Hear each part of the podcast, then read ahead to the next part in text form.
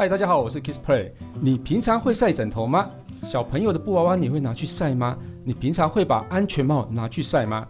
我想可能你没有太阳的时候，你根本就不可能拿去晒，而且你晒在外面，新竹的话会被风吹走，然后在台北的话，有可能车来车往的，好像污染好像更多嘞。那你要怎么办呢？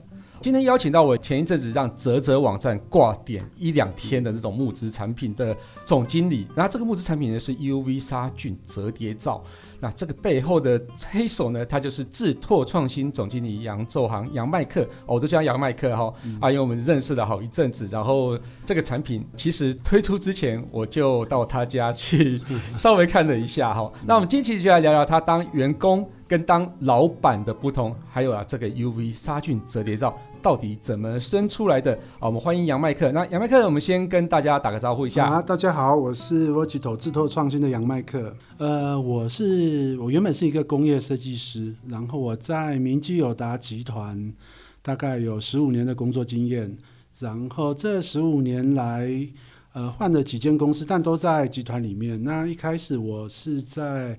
明基系统这边是设计 keyboard mouse 的，所以过去呃有很多这种滑鼠键盘，可能各位在使用都是我设计的。哇哦，对。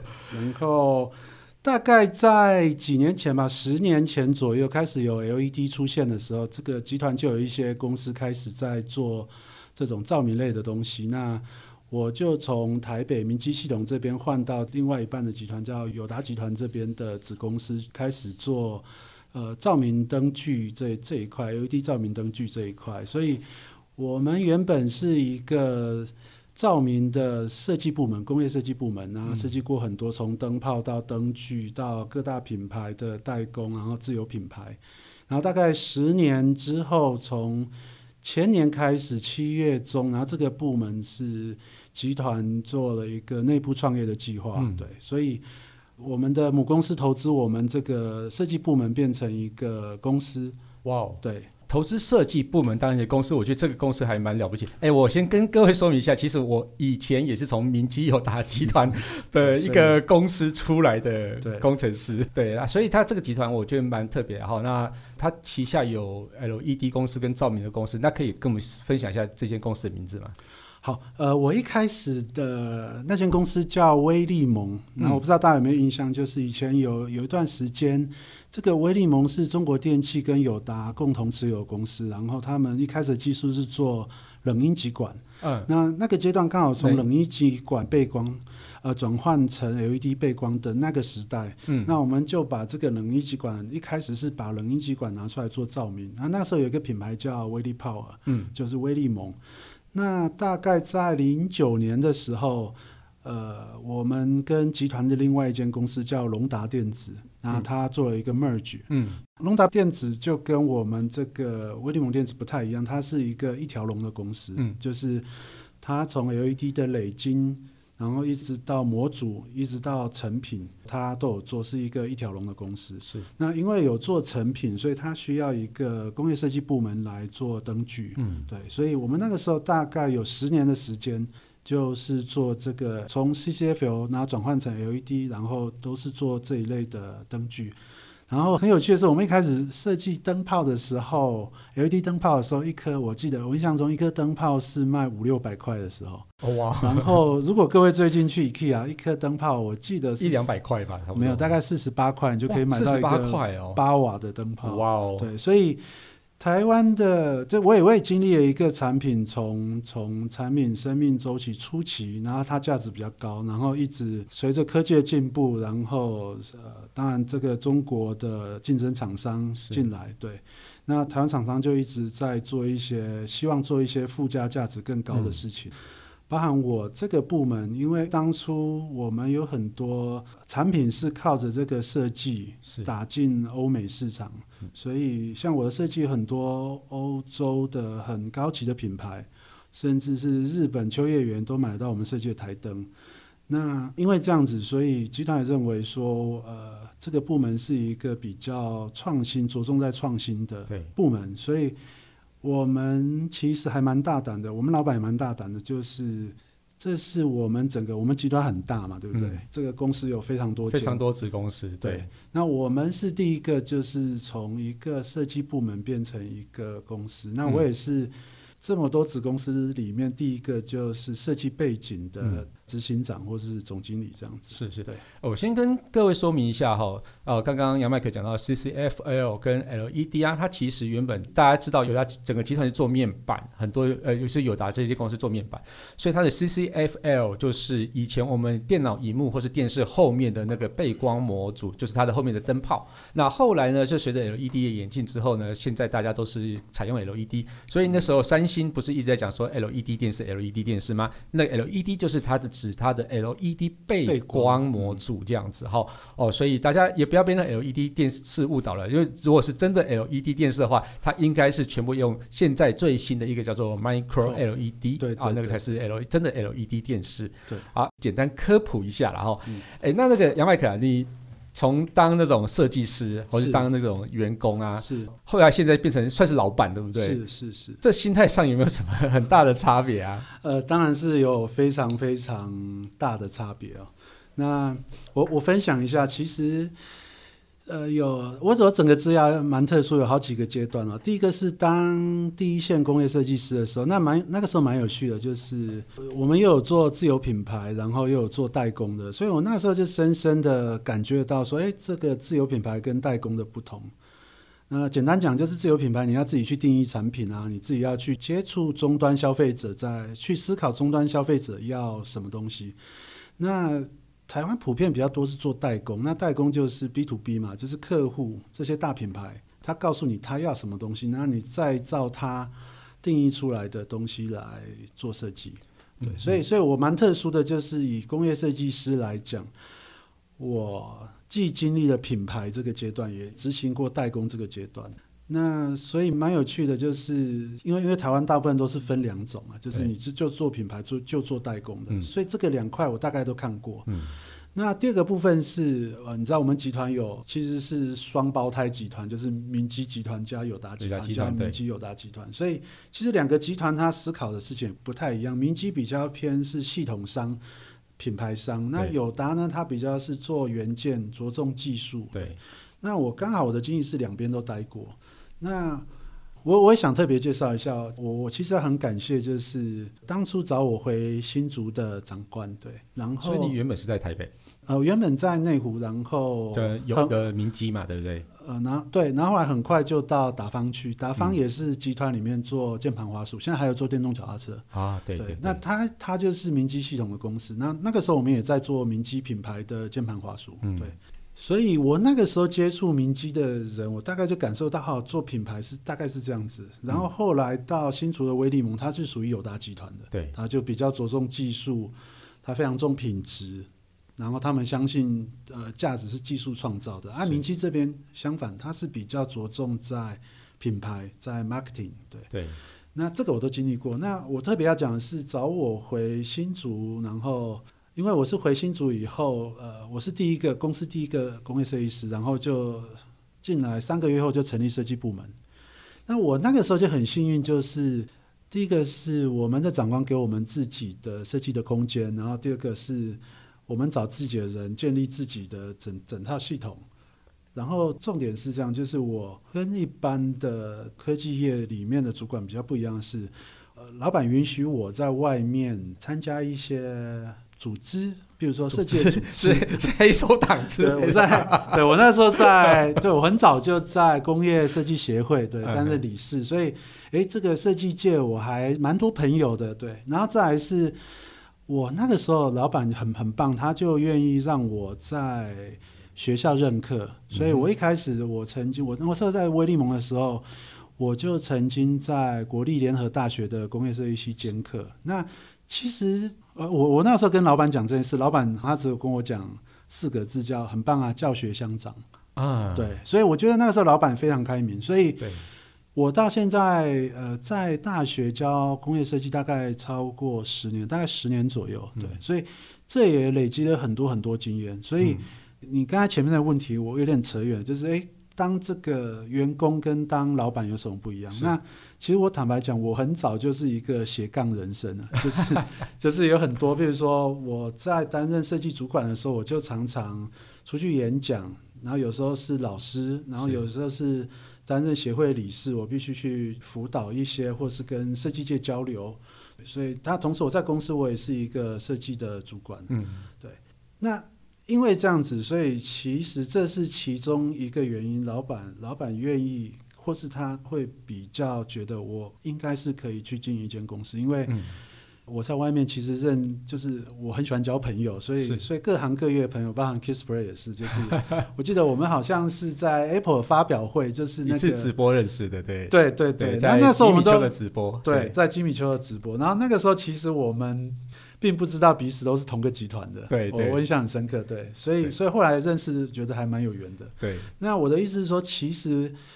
我有个心态是我还蛮 open 的，就是任何人请我帮忙找我去演讲，那有些人会顾虑很多，我倒不会，我我都是尽量去接触。那我后来出来当老板，坦白讲，一般人会觉得压力很大，但我当然会压力会变多，因为这种新创公司，虽然我是有一我是从一个大集团出来，然后当然有一些 support，比起别人幸福很多，但我觉得我最让我呃。觉得有支撑或是觉得安心的事，是我在外面还蛮多朋友的，所以在经营公司的这段时间，不管是公司或是集团内部，呃，我需要的资源，比如说我我指的资源，主要是有些人可以提供我一些咨询，不管是技术上、生产上或是行销上的咨询，或是外面的朋友都帮忙我非常多。嗯，对。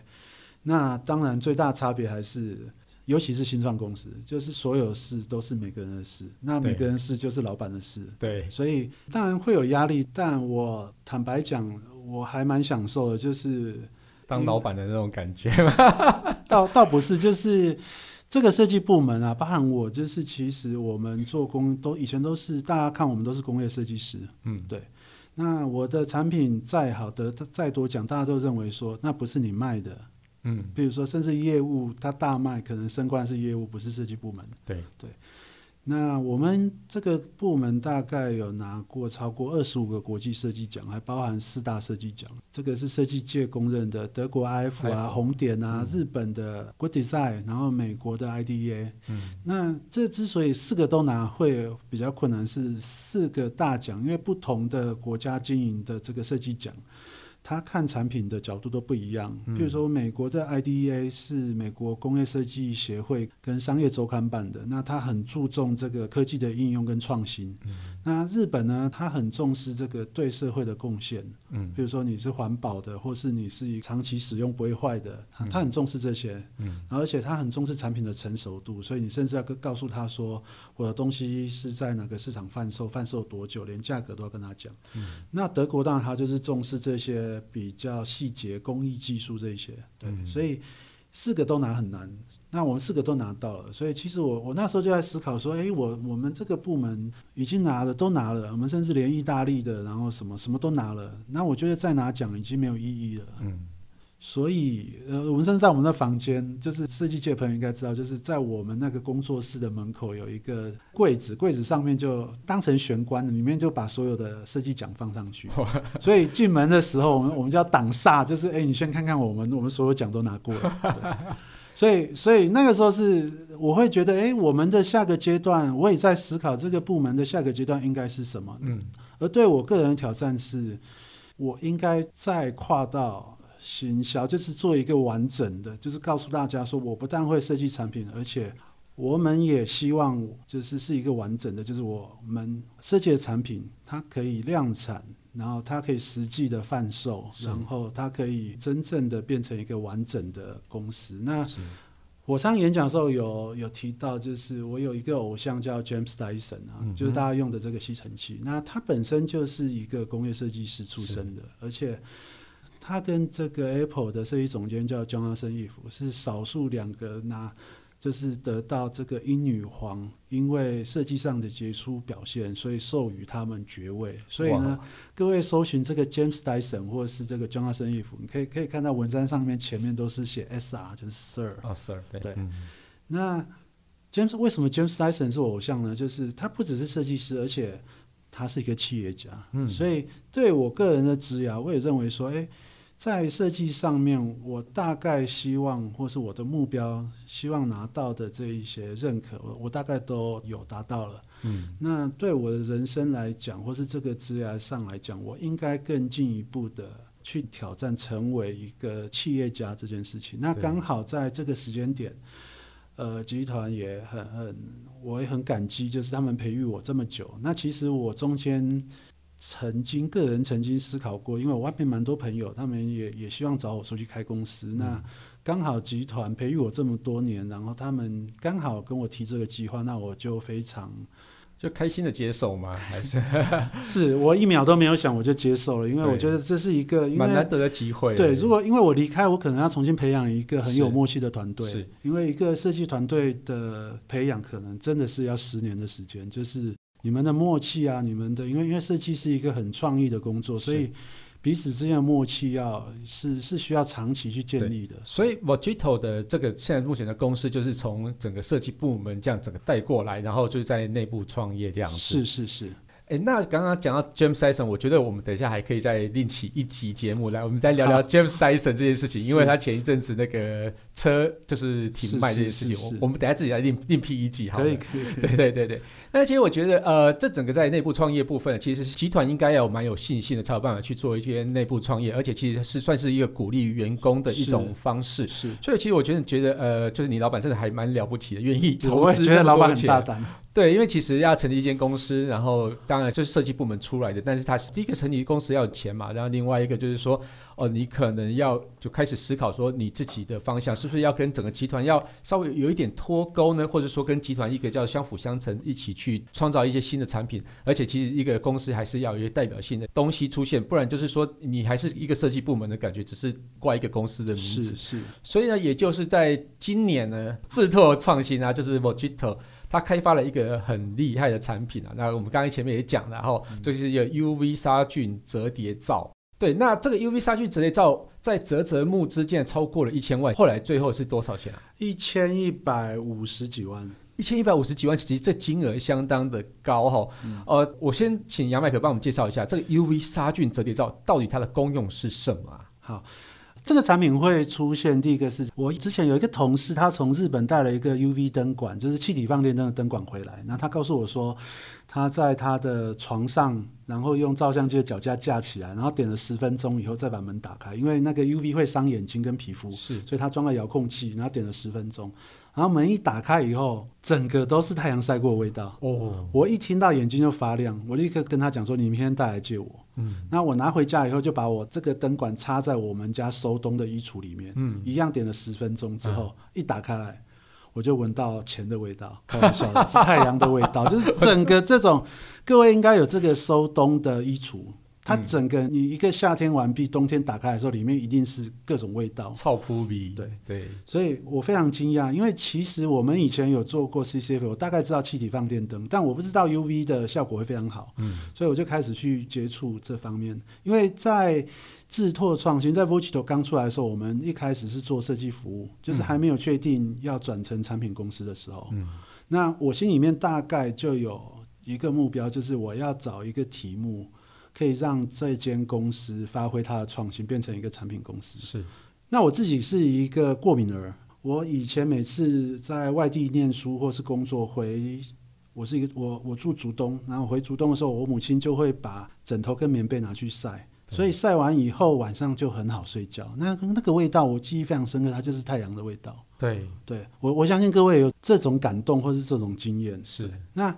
我自己又是一个工业设计师，然后我在学校教工业设计，我做过这么多产品，对，嗯、所以我大概后来回去就开始看市场，然后去思考，那大概得出一个结论，就是现在市场上小东西的杀菌很多，对，但大东西的杀菌是没有的，是，所以我们从这个 marketing 的 survey 上面，我可以发现一件事，就是小物的杀菌。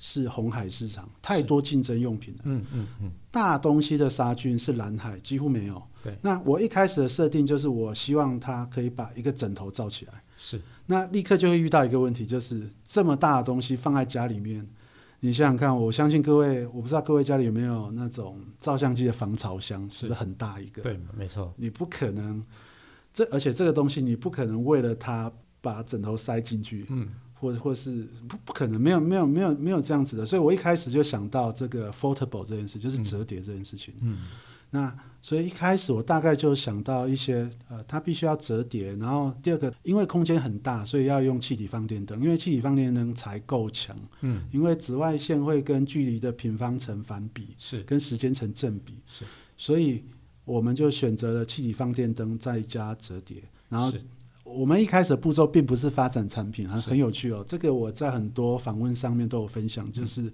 我们第一件事事情是去申请专利。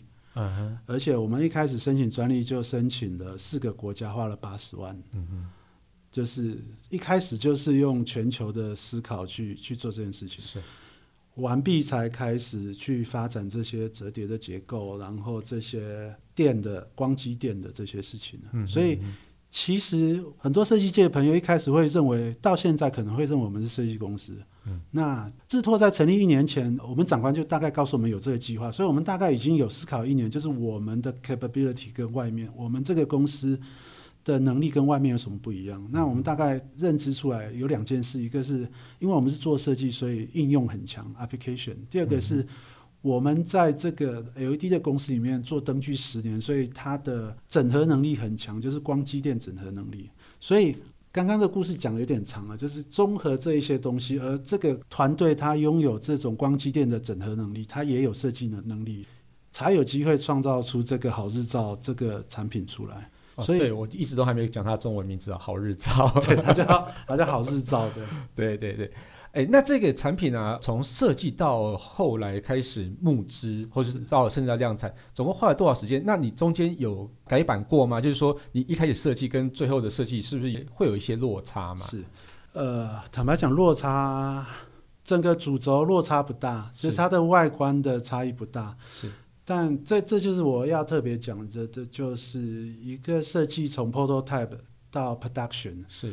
他要考量的事情非常多哈。对，那呃，我我以前在对外面介绍什么是工业设计的时候，我会讲说，哎，工业设计是以人为核心。嗯。那外面同时考虑工学、商学、美学。嗯哼。啊，那我们的产品一样，就是照这样的思考，就是我的产品一开始会有一个概念，那这概念出来会有 prototype，但 prototype 到如何卖出去，他要思考的事情非常非常多。嗯。那我举几个简单的例子，第一个是。例如说，它的价格，嗯，就是一个产品的出厂价到它的终端的贩售价，到它是线上卖还是线下卖，它在国内卖还是国外卖，它都有这个价格的比例。是，所以这个产品设计出来，它必须要清楚的知道它在市场上的卖价跟它的成本，它设计出来这些 parts 组合出来的这些元件组合出来的成本，是不是在这个市场可以接受的价格里面？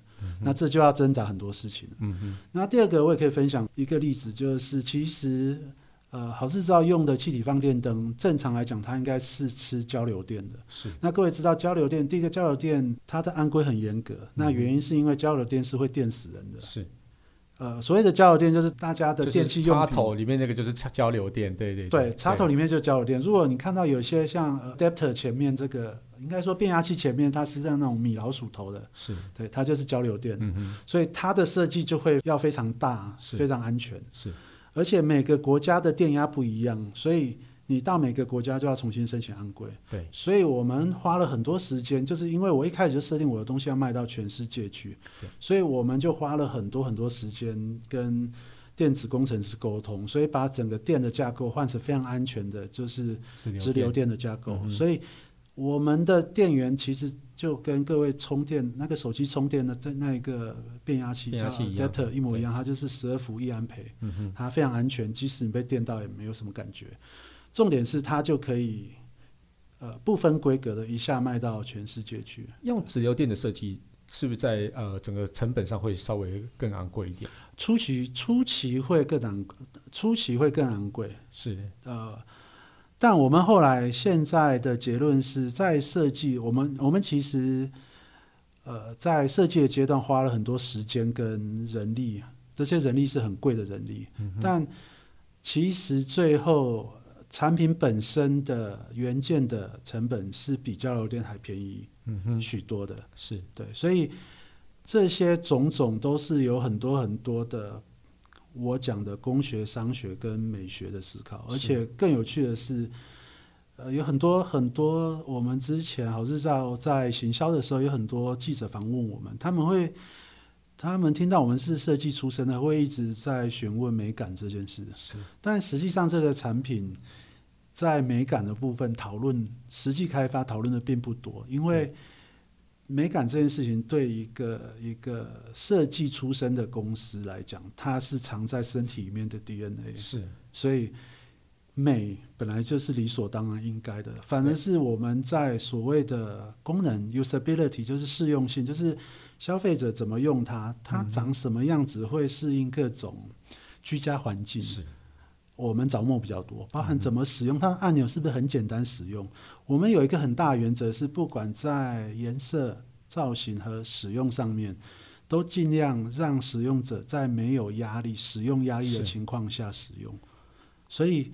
有些人会说我们有点像 MUJI 啊，但我我也承认，就是我们 MUJI 某些理念跟我们很像，就是没有压力的使用这个产品，不管在外观上、使用上、功能上都是很轻松的，这是我们一个产品的主轴。所以我自己认为，呃，好好日照的初期销售的成绩还不错，这是其中一个原因。当然，我们也很幸运的，Kisspray 知道我们有搭上，刚好。对，其实是因为疫情的关系啊，哈，所以大家那时候有在流行说啊，口罩要循环利用，要消毒。那其实当时我帮杨麦克报道了一篇之后呢，就公司的电话被打爆，对，就说，哎，这个东西哪时候开卖啊？为什么还不开卖之类的？因为那时候还没有上泽泽募资。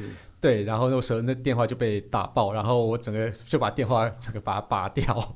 我的我特别我要特别谢谢 Kisspray，然后点子生活是全球首播，就是它是全球第一个报道好日照这个产品。对，因为因为其实我应该可以更早报道的，因为其实基本上在去年我就知道，就是在 Kisspray 在我家有看过这个产品。对我当时也是觉得这产品。呃，还不错，因为其实它样子它其实就是像是一个呃塑胶板，那个 PP 板啊，PP 板，嗯、对 PP 板呢，那它可以把它折叠起来变成一个小小的，那你就可以插在放在衣柜里面，要用的时候再把它打开来。它它折起来像像是披萨盒这样一片哦，差不多那么大哈，对对对，然后打开之后呢，你就可以带一个像饭店那么大的一个枕头了啊，枕头大小，差差不多枕枕头大，对不对？对。把枕头罩进在里面，然后所以你就可以去晒枕头的感觉。其实那时候我看到就觉得，哎，这个。有机会会卖，是，但是我其实没有预料到会卖超过一千万这么好，结果就好死不死就啊、呃，我们应该觉得对疫情来讲是应该是对很多产品都是一个非常大的伤害，但是对于像这种呃消毒类的产品，或者说对防疫类的产品，相对就成长，所以我刚好就是搭到这一波，所以它就整个暴涨起来了。呃，我觉得这个东西就是。你把产品准备好之后，机会来了，它就真的有机会就爆发了。呃，很多人帮我的有有一有一些长官，他们也会说我们运气很好，但。我们这个东西其实研发真的是整整一年，就是因为是我们公司的一个产品，所以很谨慎。是，所以包含这些呃 SGS 的测试啊，它到底有没有效，然后它怎么量产，然后而且我们的东西是特别介绍，我们东西是 MIT，就是在台湾制造生产的。是，所以包含找供应链，所以整整一年。所以因为我们是新创公司，人也不多，所以。我印象很深刻，好像是过年那个时候吧，疫情爆发，然后我们我们的董事长其实就传简讯说：“哎，你的运气来了，产品要赶快出来。”对。但其实我心里面倒还好，就是坦白讲，我们跟现在其实现在有很多产品是因为疫情，针对疫情就是赶出来的。那其实我的产品真的是扎扎实实，就是我十五年来的这些集团给我的功力是。是发挥在这个产品上面，所以其实我们真的是每个步骤，譬如说这个折叠结构，我们找了一个很厉害的包袋设计师来协助，我们折了四百个纸盒子，嗯、就是对这个这个在某些开发产品的报道上面，我们都有照片出来。所以我一直认为，第一个是好的设计，它是来自于生活的。是，其实这个产品的 inspiration 也是从生活来的。是没错。第二个是现在有，尤其是电子业，他非常相信技术本位。当然，我相信技术是一个产品成功很重要的一个因素。那台湾有很多这方面非常强的，比如说大力光，嗯哼，你拿它的 lens 就是比较强。是没错。但其实这个世界上有很多产品，还有另一块可以创造价值的，就是我们讲的 innovation，靠着创意去做好的应用。是没错。在对的一个 scenario，你提供一个好的 solution。所以好日照里面根本就没有什么，你它所有技术都是很成熟的技术。是。但我非常骄傲的说，就是这个东西哦，你去淘宝找，你去全世界任何一个地方找，找不到这样的东西。对，没错。那很多人会非常消极的告诉我说，现在做设计很痛苦，因为所有包括我的学生，嗯，所有东西都被设计过了。是。但我不认为。是。呃，我一直我的理念一直是设计好的设计来自于生活，设计不只是提供美感，它应该是解决你生活的问题。是。那。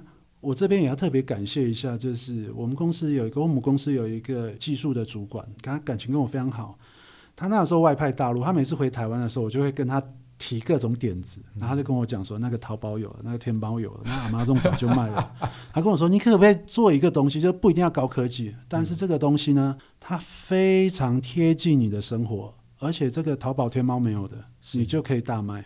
所以他这个 comment 也是驱动我一个让好日照生出来的东西。所以所以好日照你从头到尾看，触控的技术早就有了，然后读秒的技术，呃，气体放电灯在医院，你们在看牙医的时候，牙医的这些器材，它旁边有个箱子，在 Curie 那个也是都是用，对，它是一个，它都是一个成熟技术，但设计师他会发现这个问题，就是我会打喷嚏，我需要杀菌，嗯，嗯他他发现这些问题，是。那。譬如说，我枕头下雨天，我就我就不能去晒，那怎么办？枕头就很臭。对，那你拿去洗又要晒，对。对。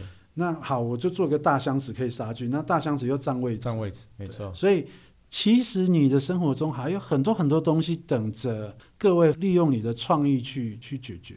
所以我认为台湾再来，除了台湾过去靠着技术产生价值这块已经非常非常厉害了，是没错。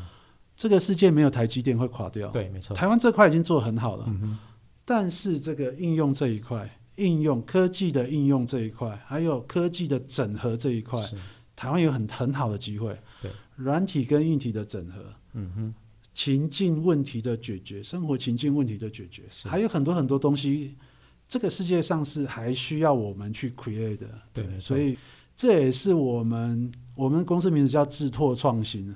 我们把创新摆在这边，意思就是告诉大家说，哎，我们是一个以创新为核心的公司。是是。那整个集团安排，大概集团这边有很多技术，那这个公司它的核心就在透过设计师的眼光去观察 N user 在生活中有什么切入点。嗯，其实杨麦克刚刚讲那段话，我其实有想到，我之前有在瑞典去采访。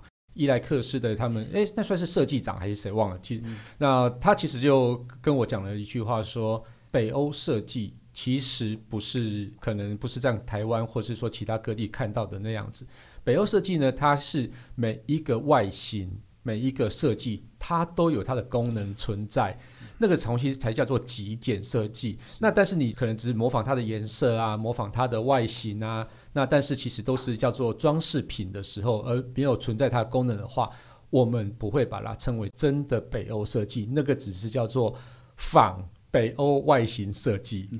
我我非常认同 Kisper 刚才讲这个伊莱克斯的设计长讲的话。那工业设计或设计最早这个学校叫包浩斯，它是一个德国的实验学校。它里面讲的大概也是这样，就是所谓的极简的目的啊。其实为什么产品会有现代？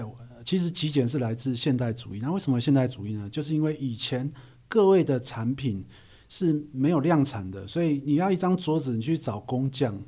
那呃，英国的工业革命之后，所有东西都是 production，是大量生产的，嗯，所以东西就会变成比较简洁、比较直线，因为这样的东西比较好大量生产，就是少了这些 decoration。嗯，那这个设计在二战的时候，这些包豪斯的精英就跑到美国，还有跑到欧洲去。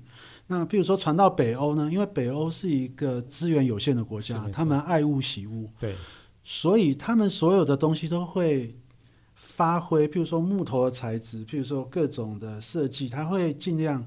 我我讲一个很很有趣的哦，它的零件你会发现北欧的设计零件是比较少的。为什么？因为零件越少的产品，它出错的几率越低，它越耐用。对对，所以北欧设计并不是一个风格，是，而是一个生活体验，爱物惜物，因为资源有限，是，所以所以所以它的设计是我尽量让是产品简单一点。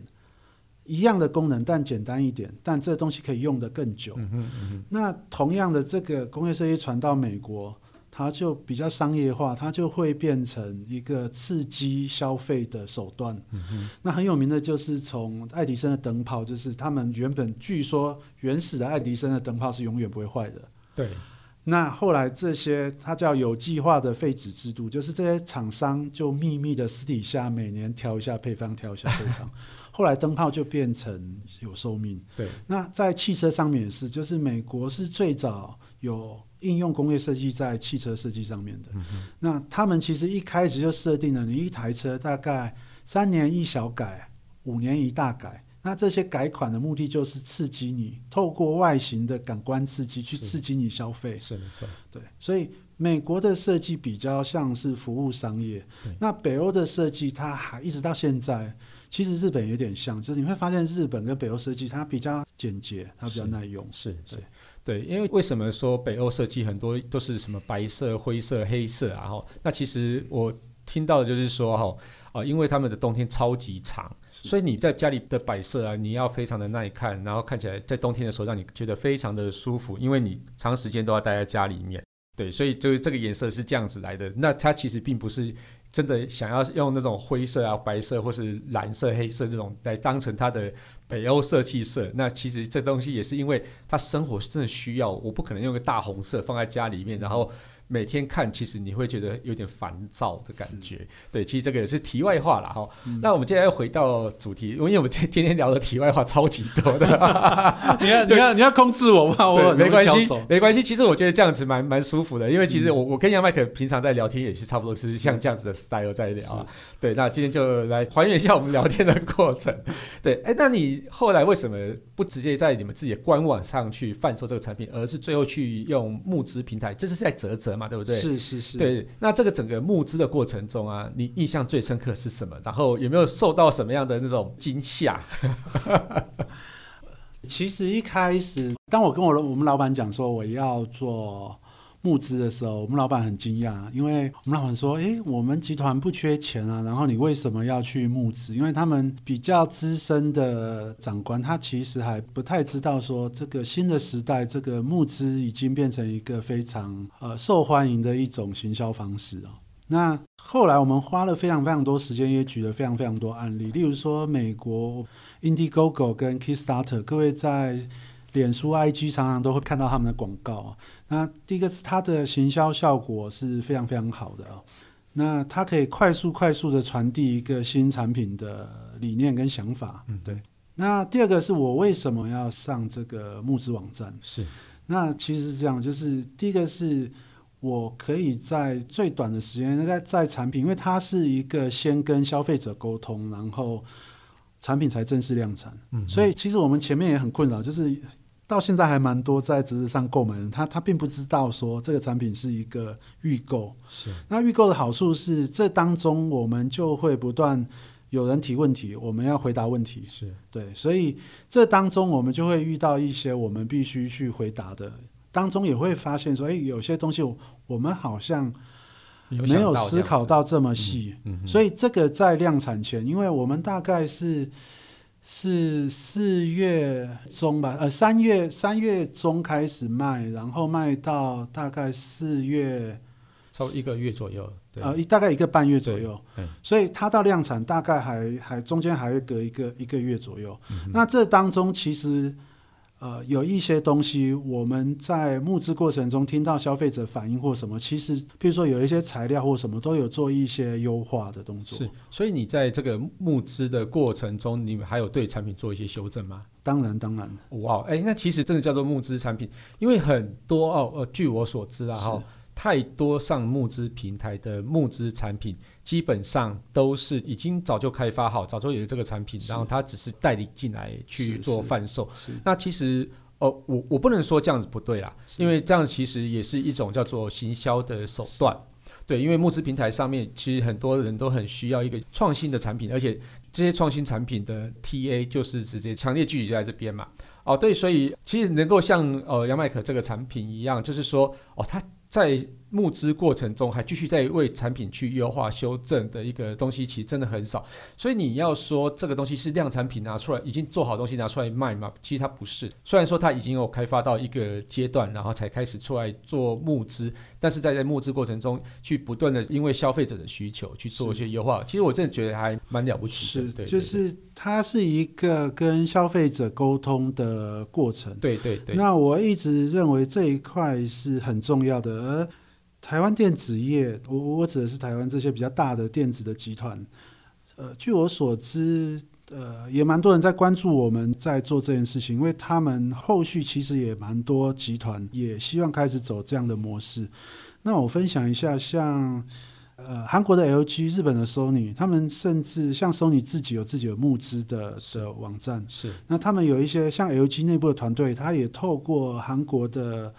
还有美国的 Kickstarter 去做一些募资的动作，那这个都是一个提前让产品跟消费者沟通，嗯、然后它可以让产品在量产的时候变得更成熟。嗯、那我一直认为，好的产品它必须去倾听消费者的声音，嗯、所以其实我们也花了非常非常多的精神，就是我认为募资其中一个原因是，其实这个过程中，呃，对我们产品有兴趣的人。或是实际上赞助我们的人都有非常非常多的疑问，那我们都非常快速的去回答。是，而我也非常要求团队是站在比较谦卑，不能讲谦卑，就是身为设计师，倾听是一个非常非常重要的事情。为什么？因为这是这是艺术跟设计不一样。大部分人很多人会误认设计师是艺术家，并不是。艺术是表达自我，而设计是为了别人设计的。你不会为自己设计吧？对。那既然是为别人设计，它是一个，它就是一个贴心的工作，为别人贴心的工作。所以我们必须去倾听消费者心里的声音。是是。哎，我觉得这其实蛮有趣的哈，因为其实一个设计公司一开始就是说你还没有推出自己产品之前，其实你是为了一个单一的客户需求在做设计。那现在就是说为了。超级多的一个是人在做设计，是就是说，等于是他东出一点意见，西出一点意见，然后把这些意见全部汇整起来之后，然后我再去做慢慢的一个修正啊。哈，我觉得其实这个也是一个设计过程，其实是蛮辛苦的，而且是你可能会有受到一些攻击这样子。是，哎、欸，那这个产品现在已经开始出货了吗？呃，这个产品这个月正式开始量产。那我我特别分享一下，其实其实我们前面还有一个。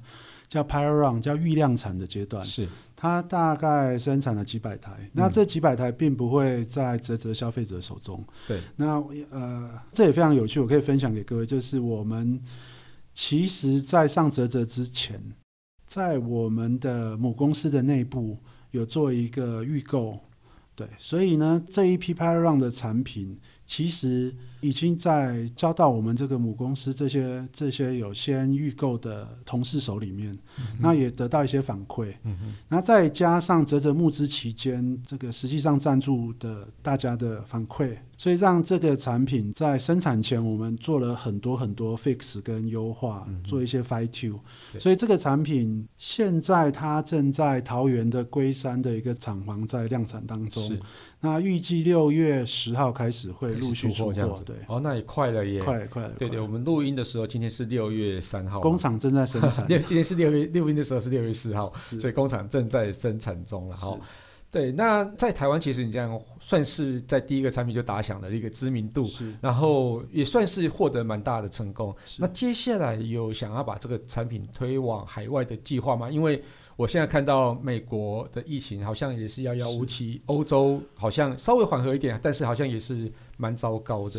对，呃，我我们很幸运，就是我们在泽泽第一天就当掉了，然后第二天呢，就有台湾某大电子国际品牌的人跟我们接洽，然后他们非常喜欢我们的产品，据说是这个集团的高层直接看到，是，然后我们那个从那个时候就开始要谈合作，那呃原本是欧美、欧洲或美国，我们正在谈那。第一个海外市场很很可能第一个会在美国，那原因也是因为 Kisper 刚才讲的，美国疫情比较严重。是没错。所以他会有机会在这个台湾的国际品牌的通路，还有包含 Best Buy 这些去去贩售。然后第二个比较可能的地点，反而大家想不到是韩国。哦，韩国。对，那韩国的原因也是，就是这间公司也是很早他就开始注意我们的产品，是跟我们沟通。那他在韩国也有一定的规模，而且他有自己的品牌。是。那我我特别跟各位讲，就是所有好日照的产品，并不会去贴其他人的品牌。是。那我们最多最多，像现在比较多的是用联名的方式。嗯。对。那这是我们非常坚持的，就是我们不做贴牌的。是。那甚至我可以，我也可以透露，像中间有土耳其当地一家最大间而且历史蛮久的电器品牌，他一次就下了六万台。哇！但他的条件就是他要贴牌。哦，所以你拒绝他了吗？是我拒绝他了。哦，这么大的单。对，所以，呃，我认为这也是做设计师的坚持，就是我刚刚前面讲的，就是我做过自有品牌，那我也做过。呃，代工，那我并不是说代工不好，嗯、对，而是我认为我们自己创造的产品，呃，我希望它是一个长期累积的，而且我是对消费者负责的，对，对，所以，呃，我希望建立我们自己台湾人的品牌，是是，哎，我比较好奇的是，然后。在上折折的时候啊，离量产应该还差不多有三四个月嘛。是对，在这个过程中，其实你你已经把所有的那种呃 ID 设计的外，就是外形设计啊，然后还有一些里面的一些功能啊，然后跟里面的一些设计理念，全部都把它放在折折上面，所以所有人都看得到的嘛。是。对，那在这个期间，你不会担心说，哦、呃，会有其他的品牌。就直接抢先在你量产之前，嗯，然后就模仿你的品牌，然后抢先推出这样子嘛？在在台湾做设计很有很有趣，是台湾的设计师从很早他就面对全世界，这个跟中国这边设计师比比较不一样，因为中国设计师他他大概内销就够了。是。那我们台湾的设计师从很早很早就大概知道，或是台湾很早期有些文创品很快就被抄袭。是。当我在创造这个产品的时候，我们一开始就思考到会有仿冒这件事情，是这个是躲不掉的事情，没错。所以我们一开始第一件事情是先申请专利，对，我们申请了一些呃，在国际的专利我们申请了。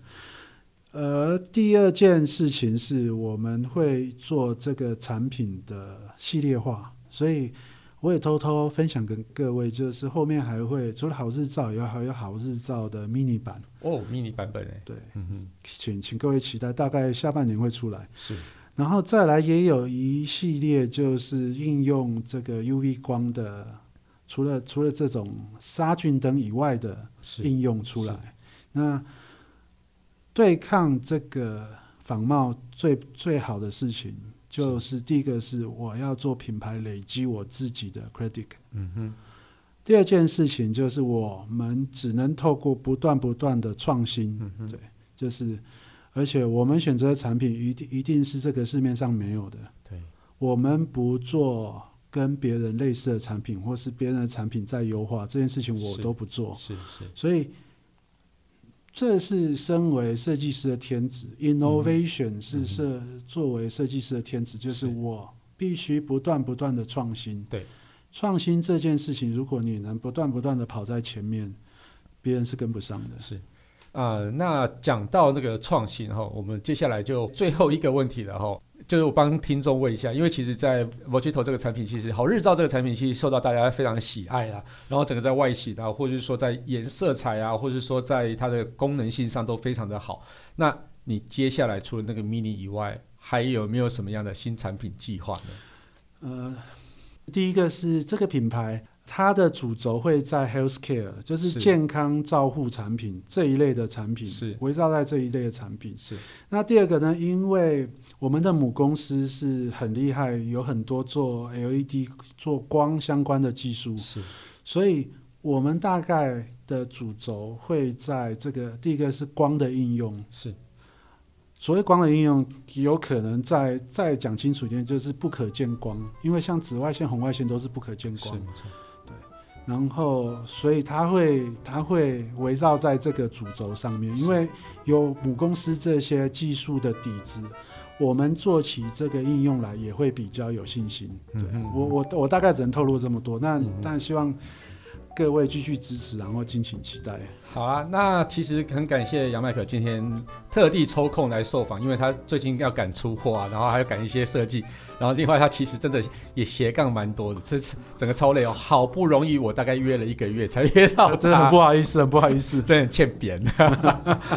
对，但虽然我我们跟我跟他感情很好啦，所以其实就就其实平常我都是直接 Facebook 在敲他，就说哎，赶快过来啊，真的很烦哎，到到底是要不要要不要约啊？真的很不好意思。好了，那我们就感谢大家收听这期节目。我是科技阿酷 Kiss Play，我是 Vochito 智拓创新杨麦克。如果你有任何想其他想听啊，或觉得有点酷，或是宅味很重的科技话题，或是你也喜欢 Vochito UV 杀菌皂。都欢迎到我们脸书社团科技酷宅来留言给我们，还有快分享我们的节目给你酷到不行，或是宅味最重的朋友，一起加入科技酷宅与 Vochito 的异想世界。拜拜。